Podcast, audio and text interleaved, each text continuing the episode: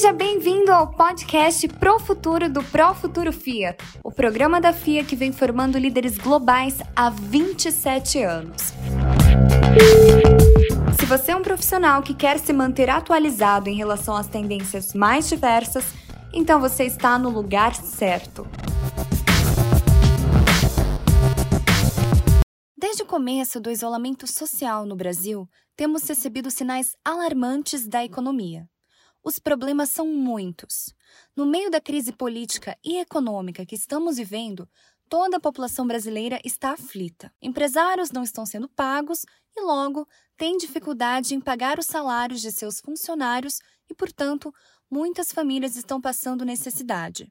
Estamos vivendo um momento único e extremamente desafiador. Muitos brasileiros não têm dinheiro de reserva estão preocupados com o fato de não conseguirem continuar comprando itens básicos, como alimentos, no próximo mês.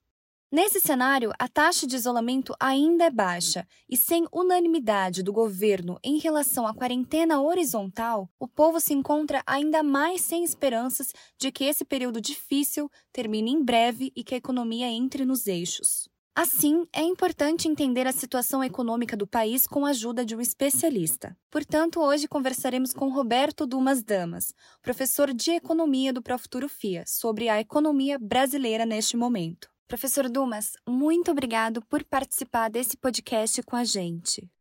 Eu que agradeço, Léa. É um prazer estar aqui. Então, para a gente começar, professor, desde o início do isolamento, quais são os sinais mais alarmantes que recebemos da economia do Brasil? Veja, Léa, o isolamento em si não é problemático. O que mais nos causa não estranheza, porque isso não é estranho, mas é o que causa mais receio nos economistas é o tipo é uma coisa que você não vê em livro de macroeconomia. O que, que eu estou falando? É uma combinação perversa de choque de oferta com choque de demanda. O que, que é isso? Choque de oferta porque você está em isolamento, portanto as empresas não produzem, não produzem, não tem receita, não tem receita, não tem lucro, não tem lucro acumulado, não reinveste, manda as pessoas embora, mesmo aqueles empregados que não foram embora não podem trabalhar. Veja, aí já ocorreu um choque de oferta. As empresas não estão produzindo, junto com o choque de demanda que as pessoas estão confinadas, portanto, também não estão comprando. Então, se você pensar por um lado de livro macroeconômico, você fala, olha, um choque de oferta se trata assim, um choque de demanda nada mais fácil do que você baixar juros, ah, de certa maneira, liberar o crédito para a população, existe oferta suficiente e todo mundo vai à rua e compra. Agora, você não tem instrumento que faça o PIB crescer. Porque, por mais que você dê dinheiro para a população, por mais que você corte juro, ninguém vai sair na rua comprar. Ninguém vai no shopping. Ninguém vai produzir.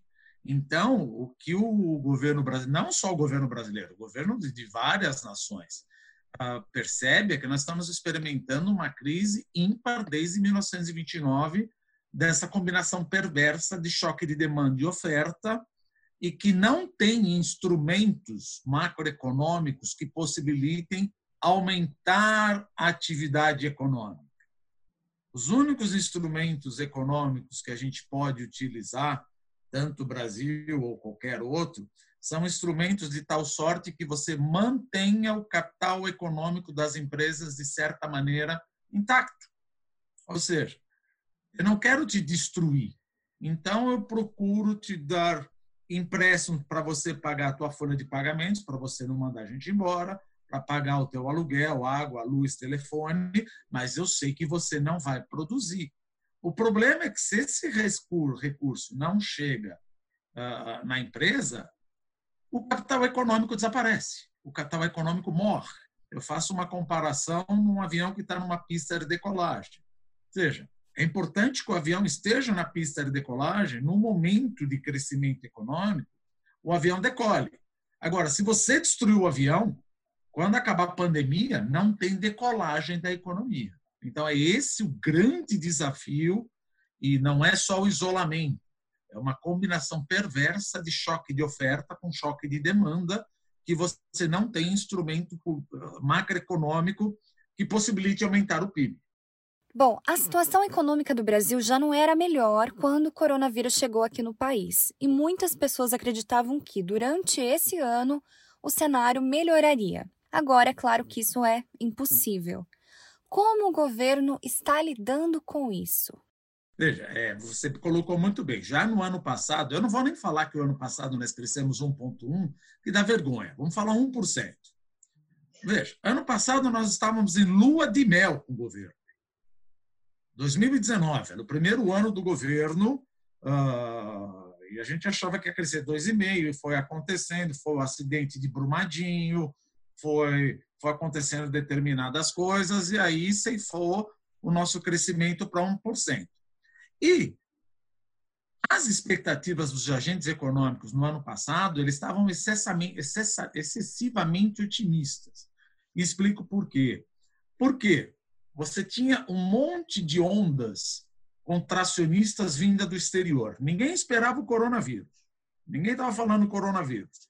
Mas em várias vezes que nós nos pronunciávamos aqui, e até falando com o investidor, nós falávamos o seguinte: vocês estão muito animados para 2020. Por quê? O que deve acontecer com a Argentina? A Argentina vai entrar em recessão. E o Brexit?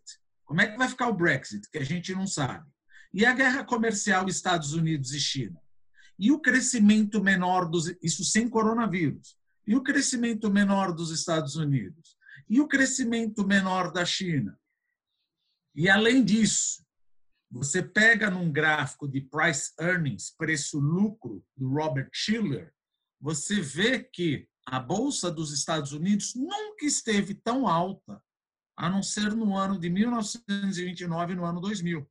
E nós falamos, isso está muito esticado deve aparecer alguma coisa, pelo amor de Deus, ninguém falava coronavírus, mas está chegando a hora da correção. E todo mundo tinha uma desculpa. Tem até um livro, This Time is Different, agora é diferente. Todo mundo arranjava uma desculpa. E, desde 2009 até 2019, Uh, praticamente uh, as empresas norte-americanas recompraram um trilhão de dólares nas próprias ações. Por quê? Na expectativa de que a ação ia subir, colocava essa ação no patrimônio líquido dela, lógico, isso diminuía o patrimônio líquido, então a dívida patrimônio líquido piorava. Só que por que, que os bancos estavam sedentos para dar dinheiro para essas empresas fazerem o que a gente chama de share buyback? Porque até as empresas, até os bancos, uh, no meio de 2019, achava, não, a tendência é de continuar subindo a bolsa. Se sobe a bolsa, essas empresas que fizeram a recompra da ação, elas podem fazer follow-on, revender as ações, aumenta o PL, a dívida com patrimônio líquido cai, você ganha dinheiro adoidado. Só que a partir do meados de 2019, os próprios bancos norte-americanos começaram a perceber que uma correção estava à vista. De novo, ninguém percebia, ninguém achava nada de coronavírus, mas estava muito esticado. Então, você via que o mercado interbancário dos Estados Unidos estava desarranjado, estava subindo demais. Ora, por que, que o mercado interbancário dos Estados Unidos bateu 4, 5, 6% se a taxa de juros naquela época era de 1,25%? Simples, muitos bancos estavam buscando dinheiro no interbancário para alocar no capital, porque ele sabia que, eventualmente, em um futuro muito próximo, iríamos ter uma correção de ativos, consequentemente, aquelas dívidas que você emprestou para as empresas recomprarem ação iam ficar dívidas duvidosas, portanto, ia precisar de mais capital para se acomodar de acordo com a legislação. Então, já estava dando sinais de que alguma correção de preços ocorreria em 2020. O problema maior dessa crise é o que a gente sempre fala, foi a dívida. A agulha da bolha foi o coronavírus. Então você fala, ah, mas foi o coronavírus? Se não fosse o, claro, o coronavírus intensificou isso daí. Mas se não fosse o coronavírus, nós arranjaríamos uma outra desculpa. Assim como nós arranjamos a desculpa do Chiapas na crise de 1994 no México. Assim como nós arranjamos a culpa de Clinton em 1997. Assim como nós arranjamos a culpa do, do petróleo em 1998, assim como nós arranjamos a culpa do Itamar Franco na nossa crise de 1999. Quando os preços dos ativos e você está muito endividado, só basta uma desculpa para ter uma correção. Infelizmente, não veio uma agulha. Veio um tubo enorme chamado coronavírus, que impactou muito mais do que apenas uma correção de ativos. Mas, para aqueles que tiverem interesse, a FIA já havia alertado muitas vezes nas nossas aulas que a correção estava próxima. E geralmente essa correção poderia acontecer no primeiro trimestre. De novo, Deus me livre, ninguém antecipou coronavírus aqui. Mas a correção veio e não foi apenas uma correção de ativos, uma correção de ativos que pingou forte na economia real e está pingando mais forte do que a crise de 2008 ah, da subprime dos Estados Unidos. O que o governo brasileiro pode fazer para minimizar os efeitos do coronavírus na economia? Veja, não muita coisa. Não muita coisa. Por que não muita coisa? Como eu falei no começo, nós estamos num momento de choque de demanda e oferta. A única coisa que o governo pode fazer agora é tentar manter o capital econômico, principalmente das pequenas, micro e médias empresas, porque elas são responsáveis por 70% ou 80% do nível de emprego no Brasil. Então, você destruir essas empresas e outra, elas provavelmente não devem ter caixa para mais um mês ou dois meses de pandemia. Então, você destruir o capital econômico dessa empresa, ou seja, ela fechar, aqui não é Singapura. Por que, que eu quero dizer isso? Quando você fecha uma empresa, eu já tive essa experiência, e a minha empresa era de consultoria, o único funcionário que tinha era eu. Então, quando você fecha uma empresa no Brasil, leva pelo menos um ano para você fechar. Para você abrir novamente, leva mais um ano.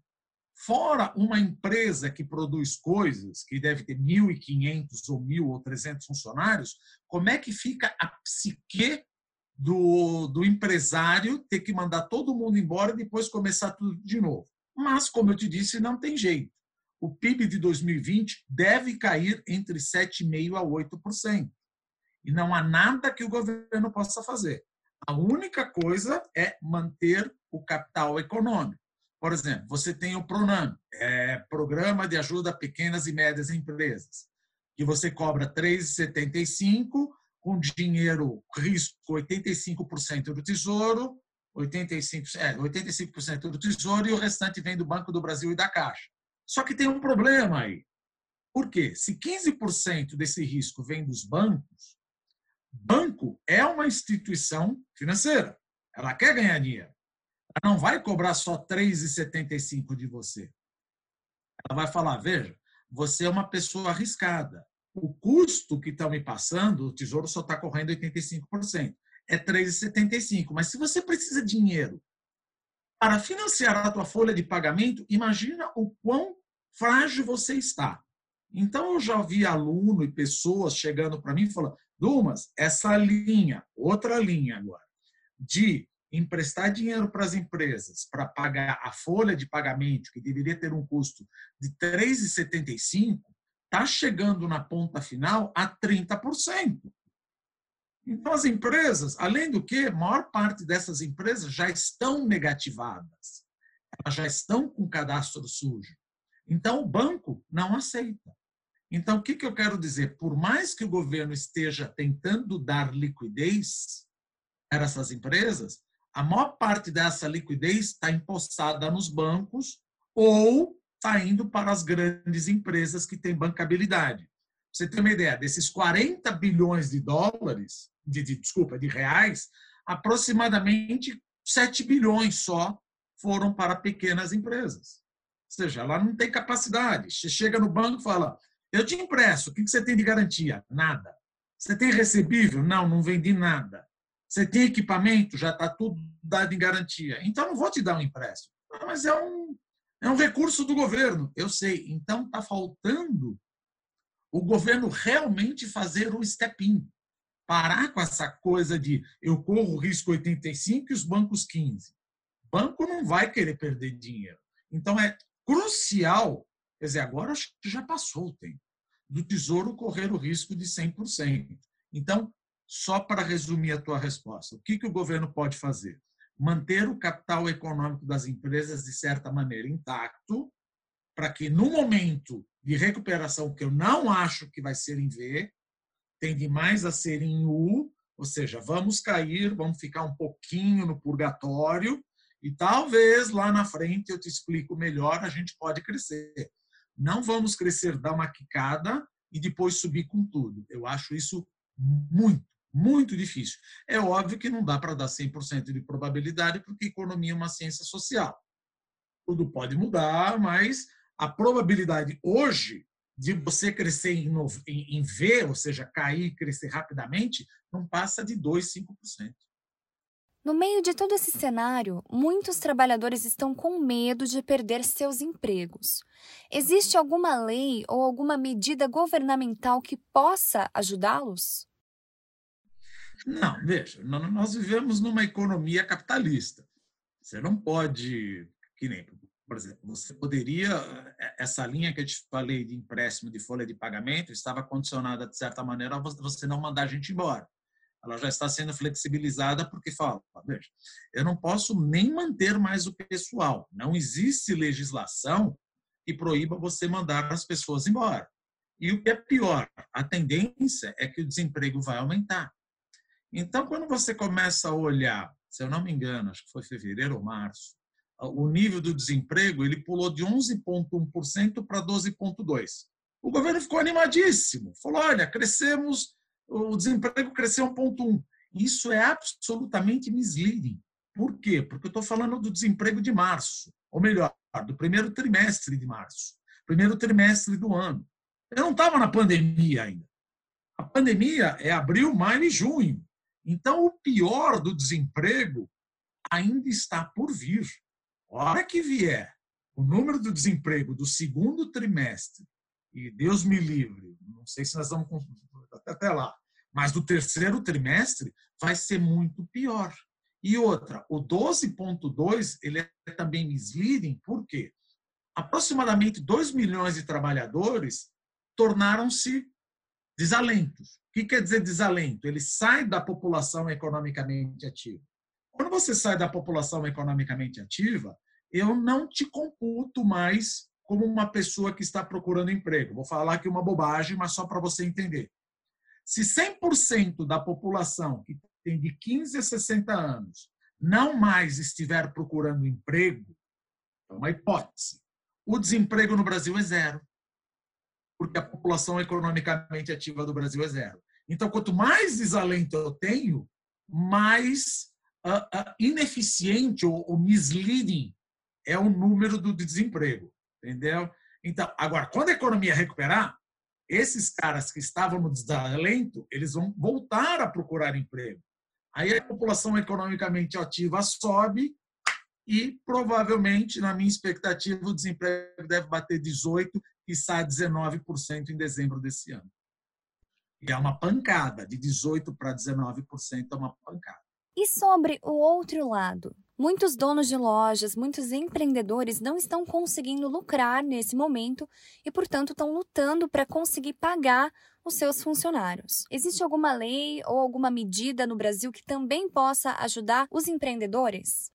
São as mesmas medidas do Conselho Monetário Nacional, do Banco Central e do Tesouro. Ou seja, o que, que o Banco Central está querendo fazer? O Banco Central ele não emitiu, ele liberou 1,2 trilhão de reais para os bancos emprestarem. Só que os bancos não querem emprestar justamente para aquele que precisa. E quem mais precisa?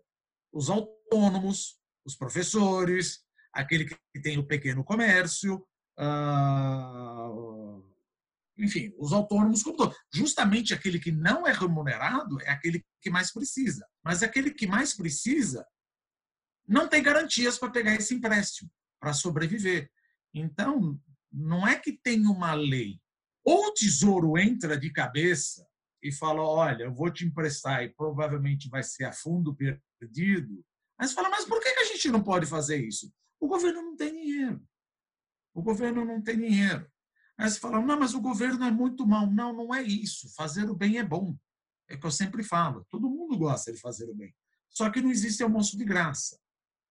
A gente já sabe que a dívida pública do Brasil vai explodir. Em 75% em relação ao PIB, deve ir para 95%. Mas por que, que o governo não gasta mais? Deixe para 120%, para 200% do PIB. Não é assim.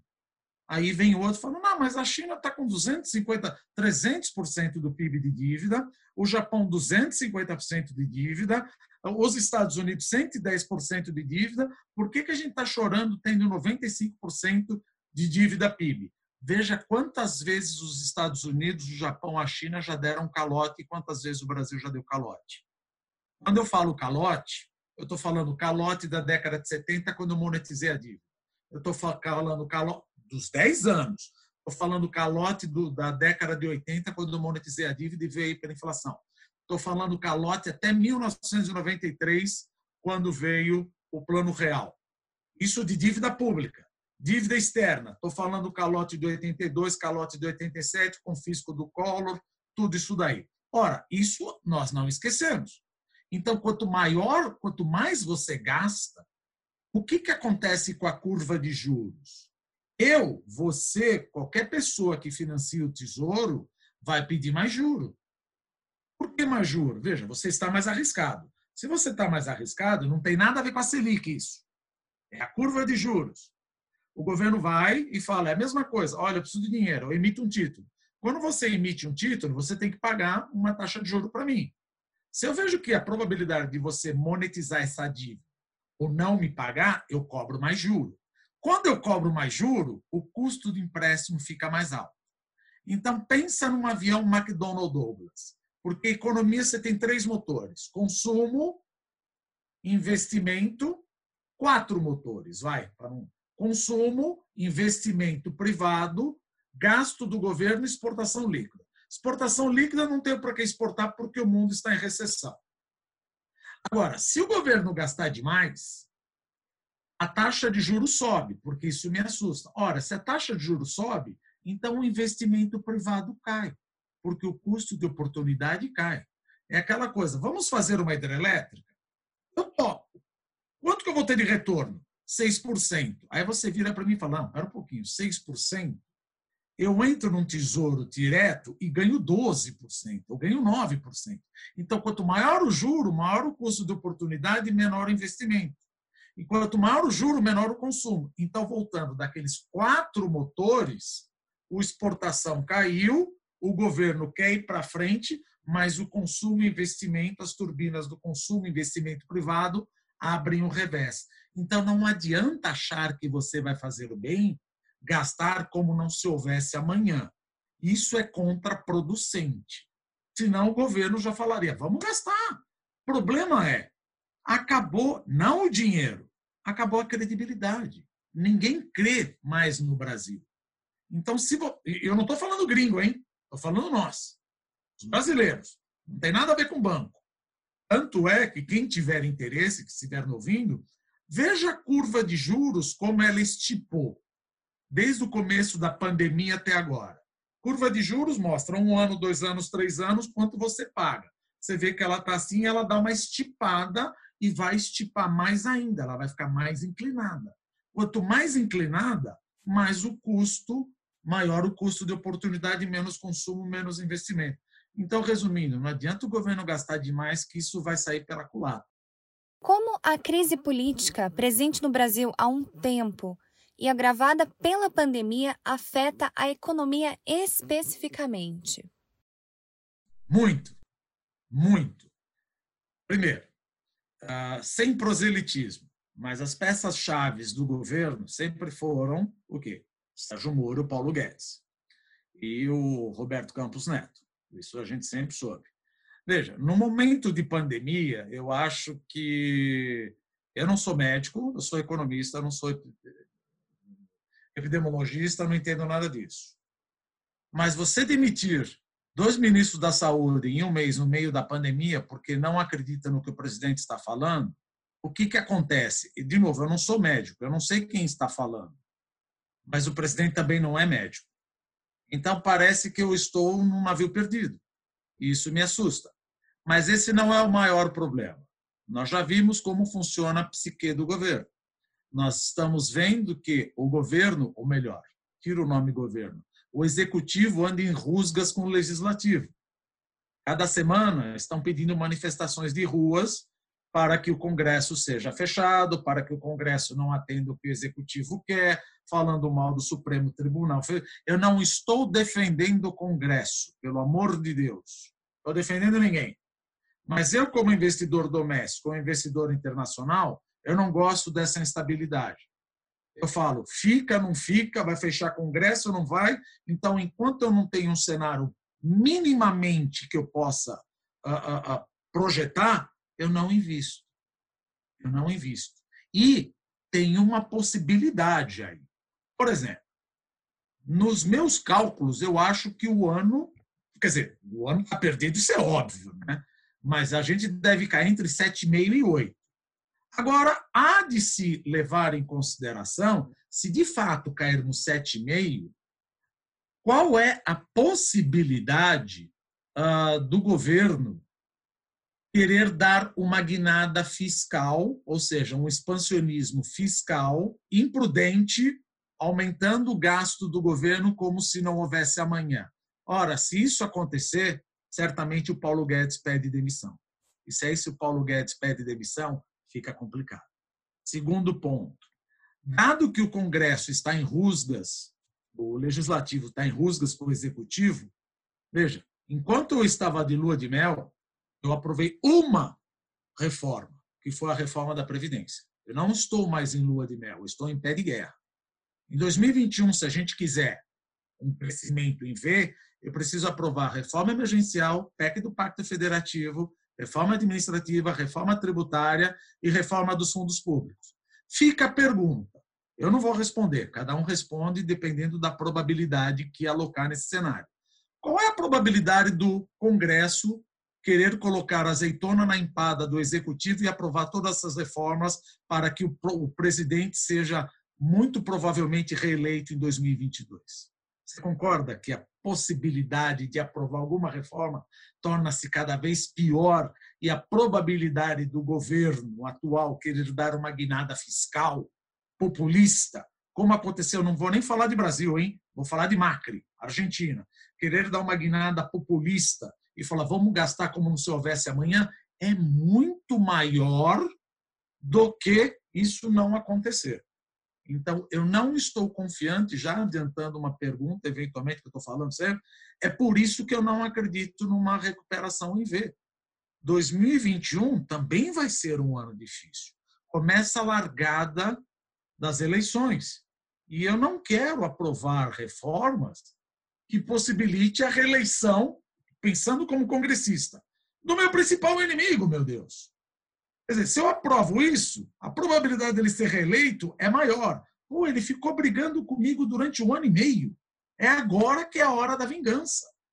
Então, de fato, é, é uma pergunta. É, claro, nós estamos aqui falando de economia, mas economia, política e sociedade está tudo junto. Você vê que o meio político está bagunçado e você está pedindo a cabeça do Congresso e do Supremo, obviamente que a economia sofre. Então, sabendo disso, eu também não estou confiante no ano nem de 2021 e 2022. Como os bancos brasileiros estão lidando com a crise causada pela pandemia e como eles podem ajudar a economia? Se você acompanhar o balanço, eles nunca provisionaram tanto, aliás, está até aqui do meu lado, vamos sentar. Eles nunca provisionaram tanto para provisão para devedores duvidosos. Foram bilhões de reais que provisionaram. Já sabe que vai ter uma inadimplência enorme. Então, para preservar o capital, eles já provisionaram por isso que ah, o lucro do banco é alto. Não, em primeiro lugar, não vamos olhar o lucro do banco em termos absolutos. Vamos olhar o lucro do banco através do return on equity, retorno sobre o patrimônio líquido. É alto? É. Mas quando a gente fala que o lucro é alto, a gente sempre gosta de dar uma misleading e usar o número absoluto. Não faça isso. Utilize pelo retorno sobre o patrimônio líquido. Às vezes, um pipoqueiro gasta 100 reais e ganha 200, o retorno sobre o patrimônio é 100%. Apesar dele ter ganho só 200 reais. Agora, o cara ganha 30 bilhões, mas colocou 20 bilhões, então o retorno não deu 100%. Então, é diferente. Mas o que, que eu quero dizer com isso? A crise está afetando os bancos já e vai afetar mais. Antecipadamente, se você pega o resultado dos bancos, você vai ver que grande parte deles, tirando, bom, não vou botar nome, né? Ah, você vai ver que um só não ah, ah, colocou uma montanha de provisão de devedores duvidosos. Você vê que a lucratividade do banco, já antecipando uma pancada na inadimplência, colocou uma montanha de provisão de devedores duvidosos. Não é inadimplência ainda. Eu acho que vai se tornar inadimplente. Se realmente se tornar inadimplente, já tirei do capital. Se essa possível inadimplência não se tornar inadimplência, retorna para o capital. Como é que eles podem ajudar? Veja, banco é uma empresa privada. Então, se você pegar e falar, eu acho que determinado banco, eu não estou falando do banco totalmente público, como é o caso da Caixa Econômica. Se bem que o tanto banco totalmente público ele é meu, tesouro. Vamos falar do banco totalmente privado. Tirando um pouco a filantropia, e filantropia diz peanuts, isso não ajuda muito, dá 100 milhões aqui, etc. Mas como é que o banco pode ajudar? Se eu sou acionista de determinado banco e eu estou vendo que ele quer o bem do próximo, é super ótimo uma coisa dessa, mas ele está emprestando recursos para empresas que ele já analisou, não vai pagar, e que ele está cobrando uma taxa de juros que não remunera o risco, eu vendo a ação desse banco. Então, ele acaba se prejudicando. Então, puxa a linha do raciocínio. Se eu vendo a ação desse banco, o preço das ações cai. A capitalização de mercado desse banco cai. Aí, consequentemente, o capital do banco diminui. Se ele quiser fazer um follow-on, ou seja, emitir novamente mais moeda, ah, mais moeda não, mais ações, ele vai levantar menos dinheiro porque a capitalização de mercado dele está baixa. Ela é uma empresa como outra qualquer. Então ela precisa tomar cuidado. É claro que a gente agora temos o stakeholder capitalism. Eu não acho que agora tenhamos o stakeholder capitalism. Ou seja, tenho que olhar as partes interessadas. Sempre olhamos. Sempre olhamos. Porque eu sei, porque se eu fizer alguma coisa errada, fugindo um pouquinho do assunto, se eu fizer alguma coisa errada, financiar algum projeto que prejudique o meio ambiente, etc., aqui, aqui, aqui, ali, ali, isso vai afetar provavelmente num boicote ou num tuitaço desse banco. Então, afeta o lucro dele. Então, eu discordo do negócio, o negócio não é mais importante o lucro. Não, o lucro agora ele é impactado pelo stakeholder capitalism. O stakeholder capitalism não elimina o profit capitalism, ele incorpora o profit, o profit capitalism incorpora o stakeholder capitalism. Você tem que olhar as partes interessadas. Emprestar dinheiro para quem não usa mão de obra análoga à escravidão. Isso muitos bancos já fazem. Por quê? Porque eles têm medo que você tome um tuitaço ou um boicote no seu banco. Então, acho muito difícil o banco, tirando a filantropia, ajudar a ponto de dar dinheiro para todo mundo. Isso é coisa do tesouro. Isso é coisa do tesouro. Agora, se você quiser socializar o meu banco, então aí a gente muda de setor de, de, de, de sistema econômico.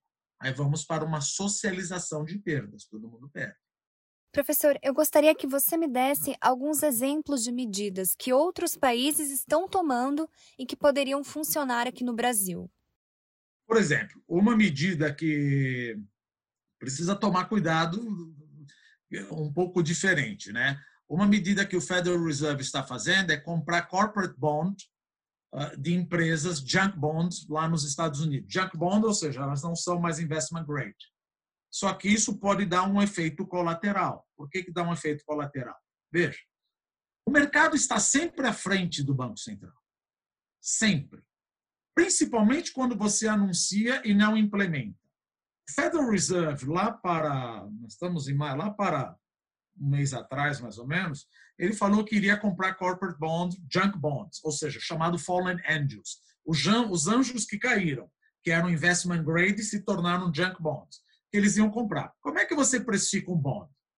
Um bond, ou seja, um papel de governo, um papel de, corporativo, sempre tem o valor final de mil. E o valor presente dividido por uma taxa de juro. Ora, vamos pensar aqui.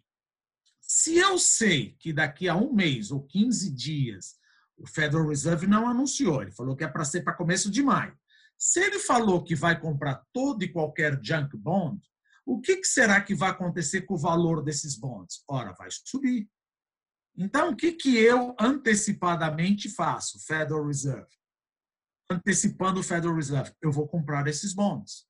Então, no momento que eu compro esses bonds, o valor presente dele sobe. Eu comprei ele lá na Bacia das Almas e no momento que eu comprei, o valor dele subiu. A hora que o Federal Reserve fala, agora eu estou comprando, eu vendo tudo para ele. Então, essa medida, ela pode ajudar as empresas, mas ela distorce o mecanismo de precificação de crédito. O que, que o governo poderia fazer?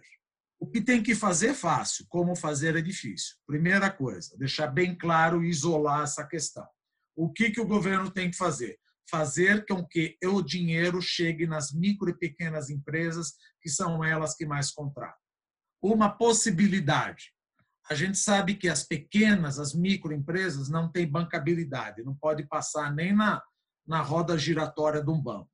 Então, por que não utilizar um exemplo, as factorings? Como se fosse, eu sei, não tem legislação para isso. Ora, que mudemos a resolução do Bacen, que, mude, que mudemos a resolução da Conselho Monetário Nacional ou da CVM. Transformemos as factorings, que trabalham apenas com empresas simples, ou seja, de, imposto simples, que não tem balanço, são negativadas, deixa as factorings como clientes, o Tesouro passa dinheiro para essas factorings e essas factorings têm uma capilaridade muito grande nas micro e pequenas empresas e estão dispostas a dar dinheiro para empresas negativadas. E da mesma maneira, o Tesouro cobra 80%, 85% e as factorings ficam com 20% ou 15%. Ou seja, se, por um lado, o banco não pode dar dinheiro para negativado ou para empresa que não tem um balanço confiável, as factorings podem. E elas estão acostumadas com isso. Então, eu acho que essa maneira não vai dar. O que importa agora é ajudar as micro e pequenas empresas. Você está falando mal das grandes? Não, de jeito nenhum. Uma grande empresa, ela explode o PIB, mas ela contrata muito menos gente. Pensa num salão de manicure. Ninguém está falando para abrir salão de manicure, não é isso. Mas num salão de manicure tem o quê? 15, 20 funcionários? Às vezes você tem mais 15, 20 funcionários no salão de manicure no escritório da advocacia. Quer dizer, você mandou 20 pessoas embora, tudo bem, não vai gerar o PIB, mas são 20 pessoas que não vão ter renda. Então você precisa ajudar essa gente. E justamente esses pequenos que não têm caixa mais para um mês. E as grandes empresas já têm um pouco de caixa para quatro, cinco meses. Só que, veja, é uma coisa interessante. Já se passaram praticamente dois meses e ainda estão batendo cabeça no que fazer. Sério mesmo? Sério mesmo que isso é hora de ainda ficar batendo cabeça? De alguém falar que é problema de governo? Gente, pelo amor de Deus. E tem outro ponto: isolamento ou a parte de eu preciso crescer? Uma coisa que eu sempre digo: eu já nem sei se você ia me perguntar, mas eu já estou me antecipando. O que, que é? Por exemplo, deve isolar ou não deve isolar? Veja, o coronavírus mata, assim como o desemprego também mata. Só que o coronavírus mata a vista. O desemprego mata a prazo. Coronavírus, quando mata a vista, não tem nada que nós economistas possamos fazer. Nós não ressuscitamos cadáveres. Agora, o desemprego tem o que nós economistas podemos fazer para minimizar o sofrimento. Ah, estamos batendo cabeça. Tudo bem, mas tem solução. Para a morte à vista, não adianta você bater cabeça que não vai ter solução. Agora, para o desemprego que virá galopante, tem solução. É questão de pensar, trabalhar, ver os prós e contras. Então, por isso que eu digo, se é a favor ou contra. Aí você pega engenheiros, você pega artista, você pega músico, você pega economista, você pega todo mundo querendo dar opinião sobre medicina. Ou seja, você pesquisou no Google isso. É, é uma afronta você querer dar uma opinião de que isso funciona, isso não funciona. Eu não estou dizendo que é para isolar ou que não é para isolar. Agora, se eu estou com um problema de doença, eu não vou procurar um economista, eu não vou procurar um engenheiro, eu não vou procurar um militar, eu vou procurar um médico. Eu vou procurar a base científica. Então, estão querendo fazer o proselitismo em cima de cadáveres. E isso tanto no executivo, ou seja, na esfera federal, quanto na esfera estadual.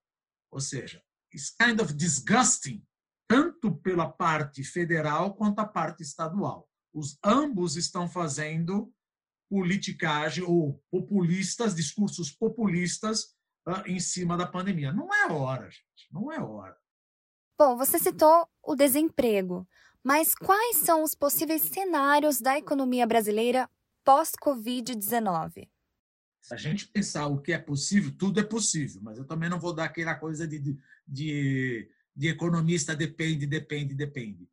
Eu não vejo outro cenário a não ser um crescimento, agora que você tocou no assunto, um crescimento nem em L, ou seja, eu caio e não recupero, muito menos em V e nem em U. Eu acho que teremos um crescimento em um N de Nike sabe? Eu vou cair e vou subir muito pouco em 2021. Isso vai depender quantas vezes o executivo continuar brigando com o legislativo e com o judiciário. Não estou de novo, não estou defendendo nenhuma parte. Sou contra todos e a favor de todos. Eu estou pensando com cabeça de empresário. Eu lembro que em 2013, quando tivemos aquela passeata, não é por causa dos dos 20 centavos, tal. A taxa de juros naquela época nunca esteve tão baixa. Ou seja, é uma condição necessária, porém não suficiente para você aumentar o investimento privado. A Selic nunca esteve tão baixa, só que o investimento privado caiu 4,4. Por quê? A confiança do empresário. Como é que o empresário vai ter confiança vendo que os três poderes estão brigando? É a mesma coisa. Veja, eu estou vendo que meu pai, minha mãe e minha avó estão brigando. Que segurança isso dá na minha casa? Eu gosto, de, eu gosto de fazer analogia, às vezes as analogias ficam boas, às vezes ficam horrorosas. Mas vamos supor, eu estou na minha casa e todo mundo está brigando. Como é que será construído o meu caráter?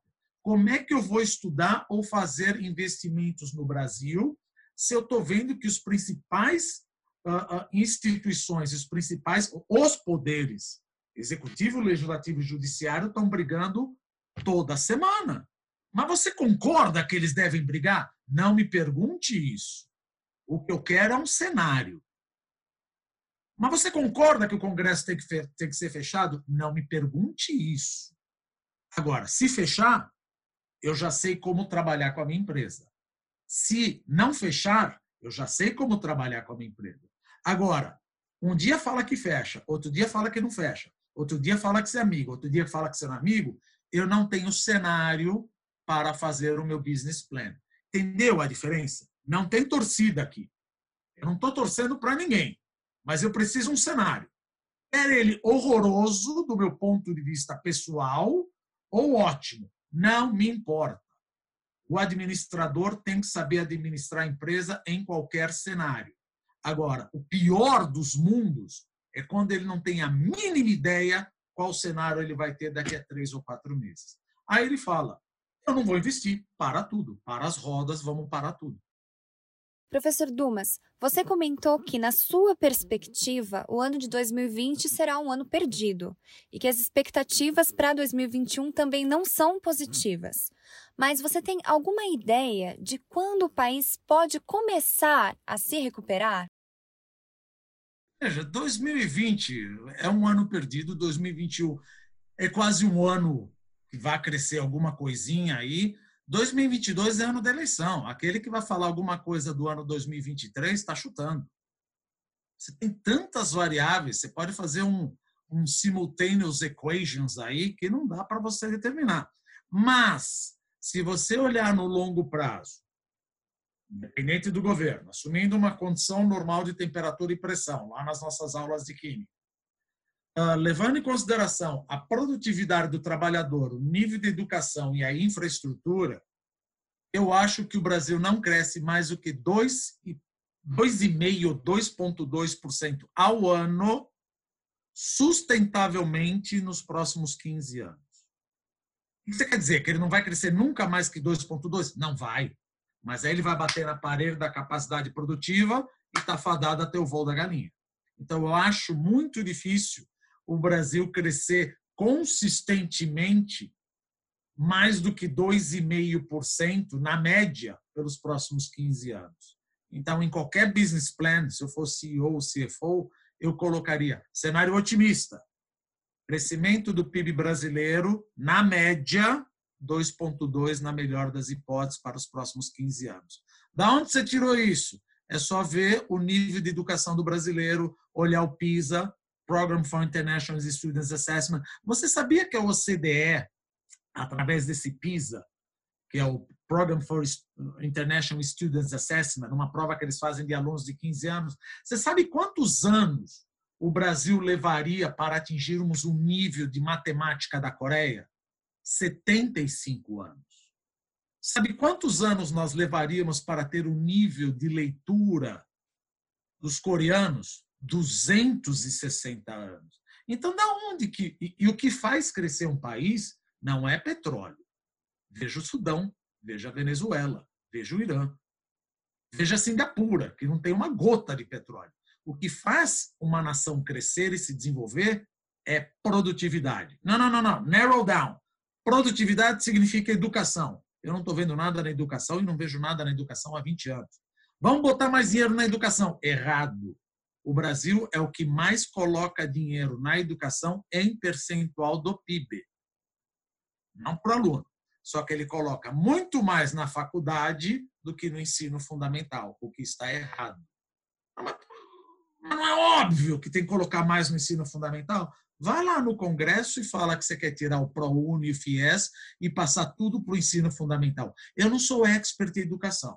Eu gostaria que alguém me explicasse. Mas não é melhor você ensinar um moleque a ler, escrever, fazer produtos notáveis, regra de três, e depois botar ele numa faculdade qualquer e falar, pronto, agora vai para a Lua. Cara, o cara não sabe ler um editorial de jornal. Não adianta querer colocar isso. Bom, então ficamos por aqui, né? Professor, muito obrigada por participar desse podcast com a gente, dedicar seu tempo para esclarecer essas dúvidas tão importantes sobre esse cenário tão ambíguo que o país e a economia brasileira estão vivendo. Mas você sabe que é, eu agradeço também. Apesar de ser um cenário negativo, a gente tem um cenário. É importante você ter um cenário. A pior coisa é quando você está voando cego. E eu vejo muito analista torcer. Muito analista não analisa, ele torce. Do tipo, pelo amor de Deus, eu não estou falando mal de Deus, eu sou cristão, católico, comungo tal, mas não, se Deus quiser, no ano que vem, não, não, não, não, Deus não tem nada a ver com isso. Faça análise. Não, mas o câmbio, você acha que vai. Ai, Deus me livre. Não, não, não. Faça análise. Então, vejo que brasileiro torce, não analisa acha que o último dia do ano é só pular sete ondas que tudo passou. Não é assim que funciona. Então, por pior que seja o cenário, é melhor do que não ter nenhum na sua frente. Pelo menos você sabe como fazer seu plano de negócio. E muito obrigada a você ouvinte que nos acompanhou até agora. Eu sou a Lia Walker e esse é o podcast Pro Futuro do Pro Futuro FIA. Muito obrigada e até a próxima. Até a próxima.